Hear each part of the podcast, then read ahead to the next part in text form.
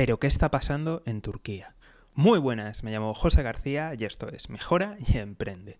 Hoy vamos a darte la última hora de lo que está sucediendo en Turquía y qué está pasando con la lira turca. Como siempre, te invito a seguimiento, suscripción y lo más importante de todo es que te apuntes a la lista de correo electrónico. Dejo el link en la descripción. Pues veréis, la última hora es que el Banco Central de Turquía está intentando estabilizar la lira turca y para ello ha hecho un intercambio de divisas, primero con Azerbaiyán por valor de un billón de dólares y después ha hecho un intercambio de divisas con el Banco Central de Emiratos Árabes Unidos por valor de 5 billones de dólares. ¿Y en qué consiste esta operación?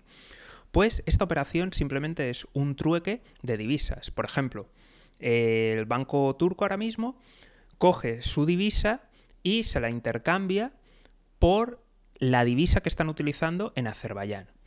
¿Qué conseguimos con eso? Pues conseguimos, primero de todo, es, eh, como Banco Central tengo divisas nuevas, que además yo como he cambiado mi divisa que puedo controlar, que por tanto puedo imprimir, entre comillas, no, no tiene ahí coste de momento, y me hago con divisas extranjeras, de tal forma de que a lo mejor lo que puedo hacer es utilizar esas divisas extranjeras para en mercado abierto comprar otras divisas que me son necesarias para hacer pagos y de esa forma no me deshago de, mi divisa original y de esa forma no hundo más el precio. Así que puedo utilizar la divisa de Azerbaiyán para hacer compras en, en dólares y de esta forma no hundo tanto y además me defiendo de cara al exterior y de cara a los mercados porque mi arsenal de divisa exterior aumenta.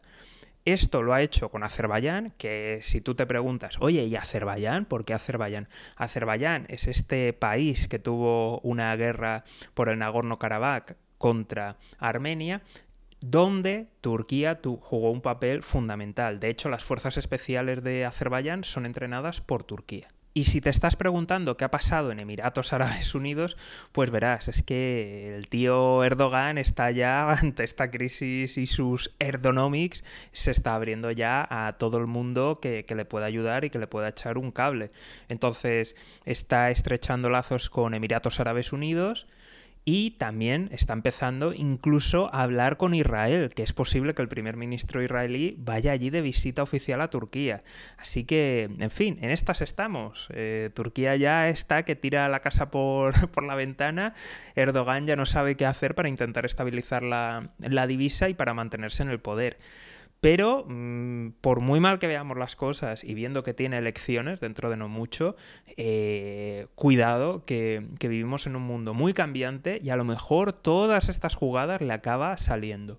De momento, en la calle, la inflación no oficial, porque eh, el último registro que se hizo de manera independiente duplicaba la inflación eh, teóricamente oficial, pues en la calle la gente aún sigue quejándose más y sigue notando que la inflación aumenta aún mucho más y se está acelerando. Veremos qué es lo que acaba pasando si realmente consigue estabilizar la, lira turca y estabilizar su, su economía. Como siempre estaremos aquí atentos y para no perderte nada, seguimiento, suscripción y lo más importante de todo es que dejes tu correo electrónico.